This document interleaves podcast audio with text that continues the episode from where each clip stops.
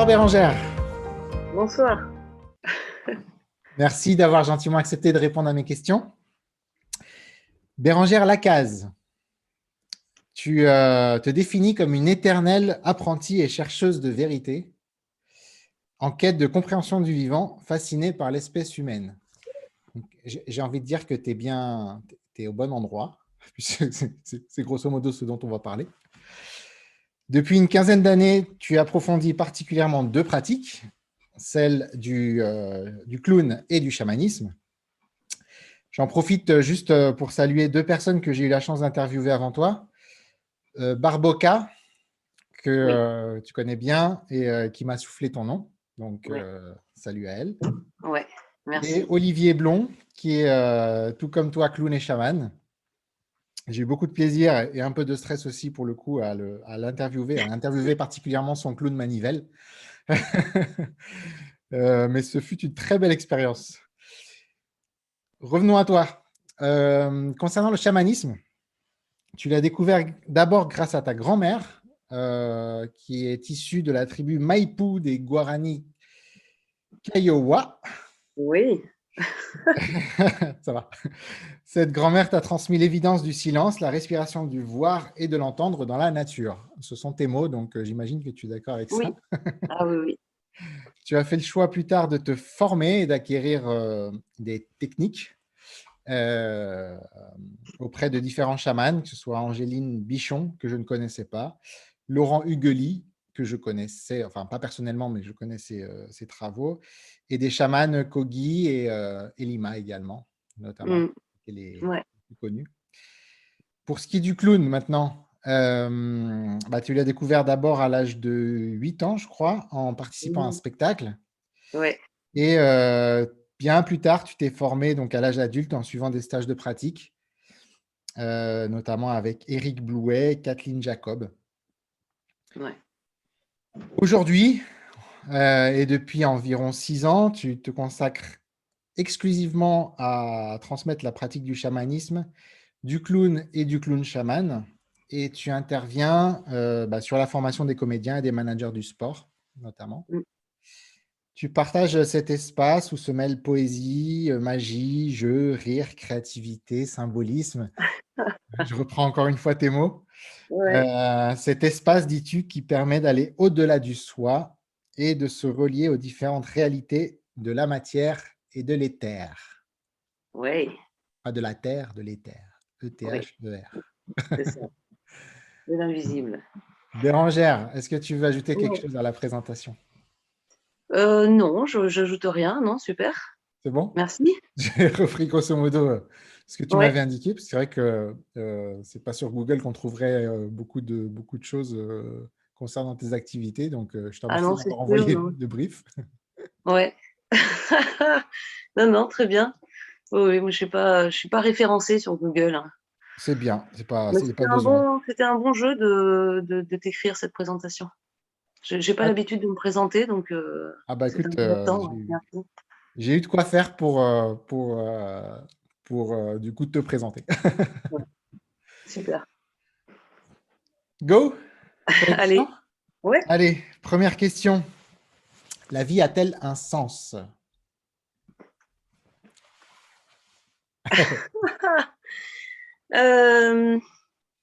Ah, c'est marrant de. Euh, j'ai demandé à mes enfants, parce que moi, tes questions, euh, ça, ça, a tout de suite éveillé ça chez moi. Je me suis dit, mais, mais quand, quand diraient des enfants?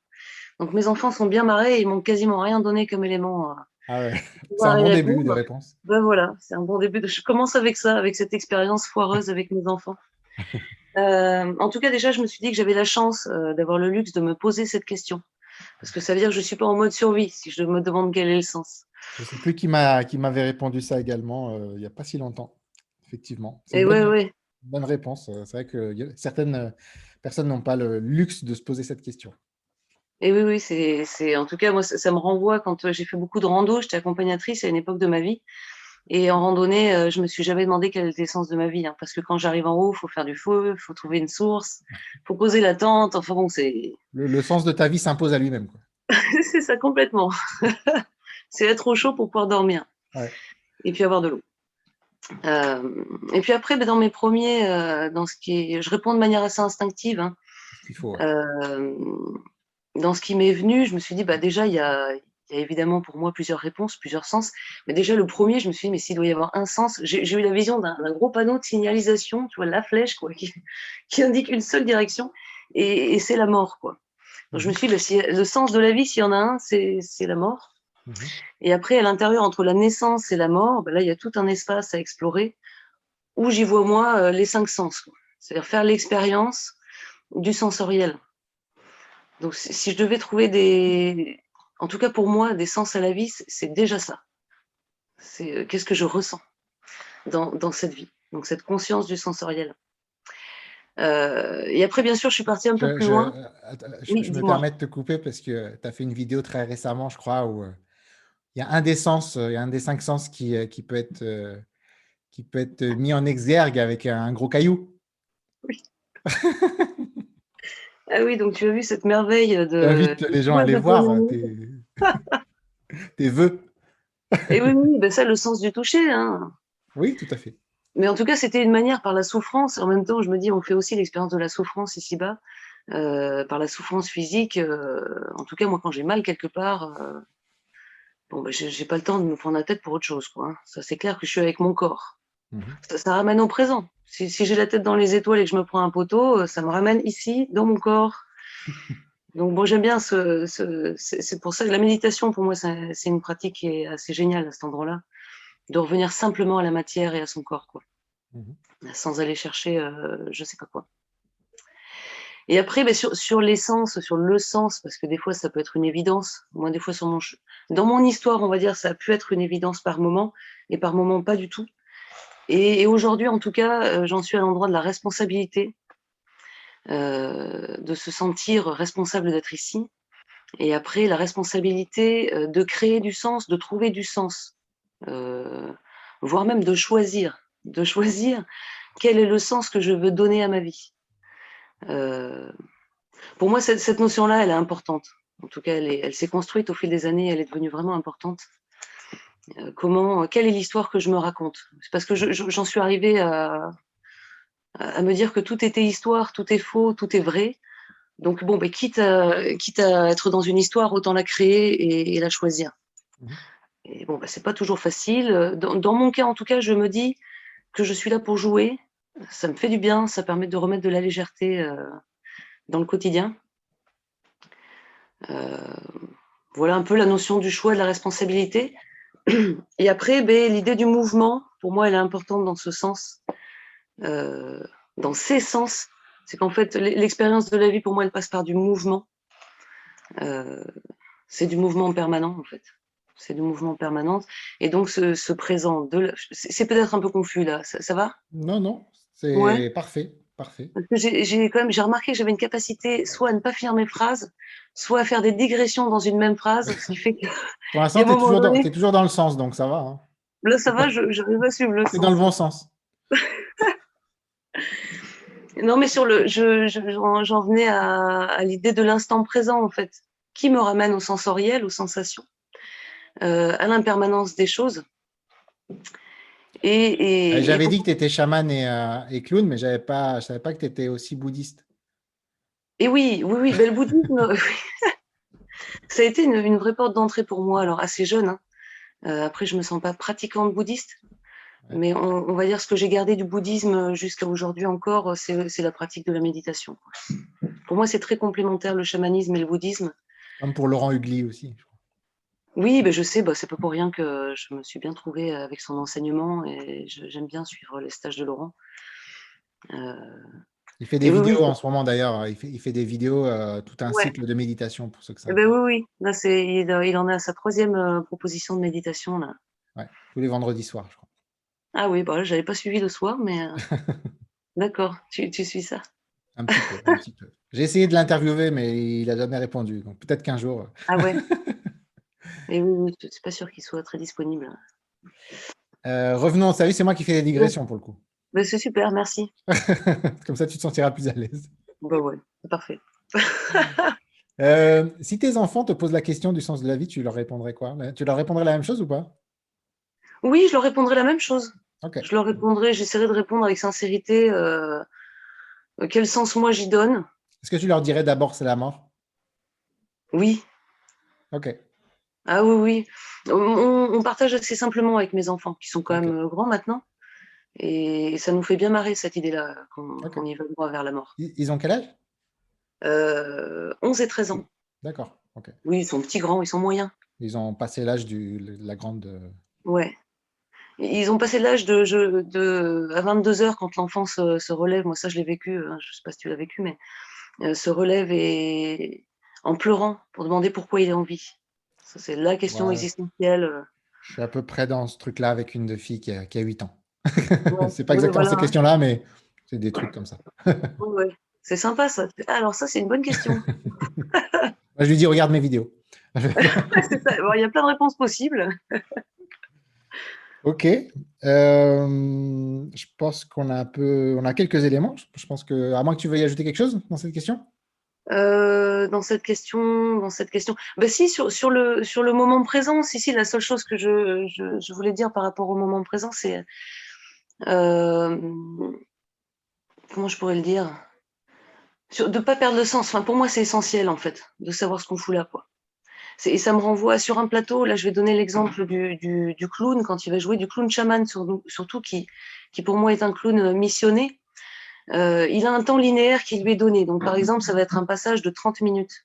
Mhm. S'il oublie ce qu'il fait là, s'il oublie sa mission pendant ces 30 minutes, il va rien se passer.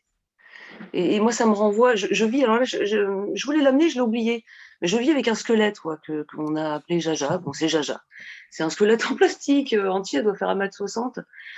Euh, ça me renvoie un peu à la, à la Santa Muerta, c'est chez les Mexicains. Les Mexicains, ouais. Le fait de vivre, euh, de pas oublier justement qu'on va vers la mort. Et, moi, ce squelette, symboliquement, il, il, me renvoie, il me ramène à l'essentiel en fait. Mmh il me ramène à l'essentiel. Donc voilà, c'est ça que je voulais rajouter à quel point c'est euh, important pour moi de ne pas oublier ça au quotidien. Parfait. J'interviewerai euh, ton squelette la prochaine fois, peut-être. Mais... mais... oui, bah, ça fait bien aussi. euh, Bérangère, deuxième question. En quatre lettres, Dieu pour toi, c'est? Ah oui. Euh, il faut que je réponde en quatre lettres? Non, ça c'était juste Dieu, quatre lettres. Ah ok. Tu en fais ce que tu veux. Bon. Euh, alors moi j'ai une vision assez animiste et là j'ai envie de dire merci mamie hein, pour le coup. Et puis bah, qu'on retrouve dans le bouddhisme ou dans le chamanisme. Hein. C'est-à-dire pour moi Dieu, euh, Dieu c'est le vivant, c'est une respiration qui est en chaque chose, en chacun de nous quoi. Il n'y a pas de Dieu créateur dans le chamanisme? Pas dans le mien en tout cas. Je sais pas, hein, je, je pose la question parce que je n'en sais rien. Une vraie question. J'en sais rien, j'en sais rien non plus parce que le chamanisme, euh, c'est vrai que le mot chaman, ça vient de Sibérie et après, je, il y a autant de, chamanisme que de chaman, quoi. En tout cas, moi, dans, ma façon de vivre le chamanisme, euh, j'y ai pas vu de Dieu créateur. J'y verrais une conscience, une conscience première, euh, et qui est comme, bah, ça va bien avec le conte de, de Brahma. Je sais pas si tu connais le conte de Brahma chez les hindous. Non. Euh, c'est l'idée qu'il s'est. Euh, bon, il a joué avec Maya, qui il s'ennuyait. Euh, Maya est arrivée, je te la fais rapide. Hein. elle est arrivée, et pour l'occuper, bah, alors elle a créé la Terre, les humains, plein de monde comme ça, et il s'ennuyait toujours. Et il avait dit, mais attends, c'est pas ça le jeu. Le jeu, c'est que je vais te diviser en plein de petites particules, je vais te, te souffler dans, dans, tous ces petits humains là. Tu vas perdre conscience, et, et le jeu, c'est de te souvenir de qui tu es. Et moi, j'aime bien cette, cette idée, me plaît en fait, de la conscience qui est en chacun de nous. Mais du coup, la conscience, c'est Maya. Non, Maya, Maya, on pourrait dire c'est la muse. Enfin, moi, je la comprends comme ça. Ce serait une muse qui aide Brahma. La conscience, c'est Brahma. Mais qui est dispersé là en plein de petits trucs? Brahma. Ah, ok, pardon. Oui, oui. Maya, c'est celle qui a eu l'idée, euh, mais qui a été créée par Brahma. L'idée de créer ce petit jeu euh, complètement naze auquel on jouerait. Mais bon, ça prend, là, là, ça part de l'idée d'un créateur de départ, d'un dieu créateur qui serait Brahma. Euh, moi, l'histoire me plaît bien, mais je. Enfin, créateur, oui et non, parce que c'est pas tellement créateur dans le sens euh, chrétien du terme, c'est-à-dire c'est un créateur qui se dissout lui-même dans sa créature, quoi. Oui, voilà. Ah, c'est bien dit, ça, c'est beau. Ça, non? Voilà, c'est une conscience créatrice qui se dissout. Avant que la créature ne se redissolve dans le créateur. dans le créateur, ouais. ça me va bien. Validé. Ok. Euh, ça marche. Je pense que c'est assez clair sur euh, ton idée de, de Dieu. Euh, on passe à la troisième question, puisque c'est une question que tu adores apparemment. Oui. Ah, troisième question, après la mort, stop ou encore? J'aime bien comment elle est posée en plus. moi, ça me, donne, ça me donne envie de dire stop, stop. Moi, j'en peux plus. Hein. En tout cas, ce qui est sûr, c'est que je ne re-signe pas pour le prochain tour. Euh, mais oui, oui, moi, je, ben, par rapport à ce qu'on vient de dire, euh, j'ai l'impression que cette partie-là, elle, se joue et elle se rejoue euh, autant de fois que nécessaire. Ok. Mm. du coup, si je comprends bien, ta vision, c'est que après la mort, grosso modo, Bérangère, il n'y a plus? Elle. Oui, ça m'a toujours posé question la réincarnation, justement, parce que déjà par rapport au bouddhisme, ça quand j'étais euh, ado, ça me. Et après, avec le chamanisme, j'ai pu m'y confronter dans le cadre de voyages chamaniques ou dans le cadre des soins, de... comme s'il était question de réincarnation, de vie antérieure. Mais dès que je sors de l'état de conscience modifié, enfin dès que ma personnalité reprend le dessus et que j'ai envie de comprendre et d'analyser la chose, euh, ça devient très euh, fumeux et obscur, ce genre de théorie-là. Mmh. Et, donc, j'ai pris le parti à un moment donné d'arrêter de, vouloir euh, trouver une réponse à cet endroit-là. Qu'est-ce qui se passe réellement après la mort par rapport à notre conscience? Moi, ça me va bien l'idée que bah, ce que tu as dit tout à l'heure, c'est-à-dire que tout repart, tout se remélange. Et après, donc Bérangère en tant que tel, euh, si je suis cette théorie-là, ça, me, ça plaît à mon mental, on va dire, d'imaginer que ce sera, ça ne peut pas être la même Bérangère. Ce serait comme une goutte de peinture bleue que tu mets dans, dans un gros seau blanc ce bleu va se remélanger dans le blanc et après on reprendra une goutte. Il y aura de ce bleu-là, il y aura de cette mémoire, mais il y aura aussi d'autres mémoires. Et les personnes que les personnes que t'aimes, bah, tes enfants notamment et tout, euh, ça te ça te pose pas question de dire qu'est-ce que que devient cette, ce lien après alors c'est vrai que c'est une bonne. Euh, je me sens en lien avec certaines personnes qui ne sont plus de ce monde et que je vais voir en voyage. Donc, dans ce sens-là, avec le voyage chamanique, euh, j'ai la sensation, en tout cas, de pouvoir communiquer précisément avec l'âme de telle personne. Mmh après, dans l'idée, mais après, c'est après, c'est des grandes théories et c'est souvent, il y a un côté de moi qui se fait bon, c'est toujours bon de pas trop aller à cet endroit-là. mais dans l'idée, quand cette âme-là ne revient pas, elle peut rester intègre ou en tout cas, elle peut se, se retirer. On peut retrouver le fil d'une mémoire en particulier pour communiquer avec. Euh, non, si je suis honnête, j'en sais rien de tout ça. Après, j'ai mes sensations. Mais personne n'en sait rien. Euh, personne n'en sait rien. C'est le but. je, sais que personne n'en sait rien, mais je veux dire, je, dans certains échanges, euh, je me rends compte qu'il y a des personnes qui peuvent avoir un avis sur la chose. Moi, je me rends compte que j'ai pas un avis. Mhm. Après, dans mes expériences, j'ai l'impression que je pourrais avoir plusieurs avis. Ce serait plutôt ça. Du coup, c'est voilà, je prends ça, je prends ça et en ça. Bon, peut-être pas ensemble, mais. Ça marche. C'est euh, c'est clair pour moi que c'est pas clair et tant mieux. Euh, la mort, tu vas ajouter autre chose ou on passe à la quatrième? Euh, Non, on peut passer à la quatrième. Hein. Allez. Ouais, allez. Quatrième question. Un personnage spirituel qui t'a marqué? Oui, un personnage. Alors, le premier auquel j'ai pensé, je vais le citer parce que c'est le premier auquel j'ai pensé, même si ça pourrait pas paraître très sérieux, c'est Yakari. Yakari, c'était un, petit personnage, une BD, un petit Indien euh, sous la côte. Là. Donc, il y avait un dessin animé après, moi, que j'aimais bien. Et pour moi, il était très, il était très spirituel et il est toujours quand j'y repense. Euh, c'est un petit garçon qui arrive à parler aux animaux. Euh, il fait beaucoup de bêtises, mais il les répare. Et à chaque fois, quand il revient au village, finalement, il a, il a grandi en. Il est toujours un peu plus respecté par les villageois et par le sage du village. Mmh euh, malgré la grosse connerie qu'il a faite juste avant. Quoi. Et parce qu'il a, il a réussi à la réparer, il l'a assumé, et puis il a, il, a créé du lien avec la nature et les animaux. Donc à chaque fois, il grandit de ses bêtises. J'ai pu me reconnaître beaucoup dans Yakari et j'aime bien cette figure spirituelle. Ok. Voilà, après, sinon, il y en a d'autres, évidemment. Il y a... J'ai pensé là tout à l'heure, quand je me suis reposé cette question, quand je fais est-ce que je reste sur Yakari ou? Bon. Ça y est, ça c'est fait. ça c'est fait. Du coup, j'ai pensé à, au Rav Ben Chetrit. Alors, c'est un rabbin. Moi, je ne suis pas du tout de, confession juive. Euh, je ne comprends pas toujours ce qu'il explique dans ses conférences sur la Torah, parce que c'est pas toujours simple. Mais par contre, ce rabbin, il, me fait beaucoup rire. Et ça va faire une dizaine d'années, moi, que je suis ses enseignements. Il fait des. On peut suivre ses vidéos, ses conférences qui s'adressent aussi euh, à des profanes. On le trouve sur Planète Quantique, entre autres. Mmh et, lui, c'est un sacré personnage. En tout cas, il, m'inspire beaucoup. Il faudrait que j'arrive à l'interviewer alors. Parce que j'ai pas de. En plus, j'ai pas de. T'as pas de rabbin? J'ai bah, pas de euh, personnalité juive euh, pour l'instant, donc. Euh... En, voilà un. Je vais tenter. Ouais. je dirais que tu as dit que c'était un rigolo, donc euh, voilà. Oui, il est drôle, c'est important. Ça marche? Jamais 203 ou on s'arrête là? Non, on peut s'arrêter là parce qu'après, il y en a tellement. Ok. Restons sur Yakari et Rav Restons les deux. Il sera content d'être à côté de Yakari. Dernière question? Oui. Le livre et ou le film que tu recommanderais à un ami en perte de sens?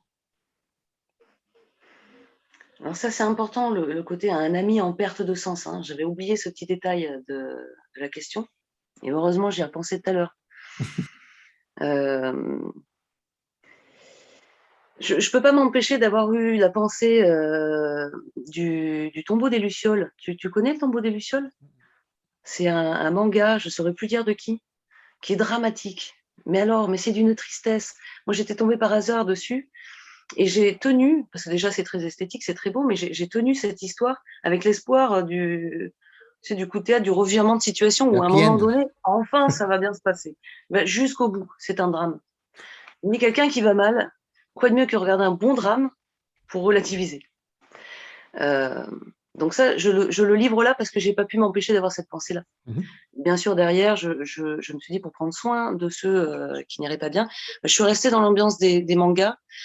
Euh, au Miyazaki en particulier, moi je les aime beaucoup, les mangas Miyazaki. Euh, le voyage de Chihiro. J'aime bien ces dessins animés parce qu'au-delà du fait que c'est beau, déjà ça, vient toucher euh, chez moi l'enfant, le fait que ce soit un animé. Mhm. Euh, et après, c'est plein de symbolique, c'est plein de magie, c'est plein d'espoir. c'est très spirituel, souvent, les Miyazaki. donc, si j'ai un ami qui va pas bien, je, crois que je lui conseillerais un bon Miyazaki. Ok. Voilà. Parfait. et un peu de Yakari aussi, non? Ah, de Yakari aussi, bien sûr. Hein Revenir en enfance, quoi. Aller faire plaisir à l'enfant. C'est ça. merci beaucoup. Ben, merci à toi hein, pour ces questions euh, essentielles. Un grand, plaisir. Euh, et, et, tu veux ajouter quelque chose avant de finir l'entretien? Ben non, moi je, je veux juste ajouter que je trouve ça assez génial ce que tu proposes, ces questions simples. Ouais. Un grand merci. C'est gentil. Merci Bérangère. Merci aux auditeurs qui nous ont suivis et euh, à la semaine prochaine. Euh, la semaine prochaine, il y aura deux entretiens. Un avec un pasteur qui avait dû avoir lieu euh, ce matin, mais il y a eu un petit, un petit, souci et donc ça sera la semaine prochaine. Donc Nicolas Salafranc. Et un deuxième entretien avec Arnaud Rioux que ah tu vas un petit peu connaître. Ah bah oui, euh, j'ai un de ces jeux de cartes chez moi, j'aime bien. Voilà. ça, ça, sera pour jeudi prochain. Merci Bérangère, merci, euh, merci, merci à tous. Salut.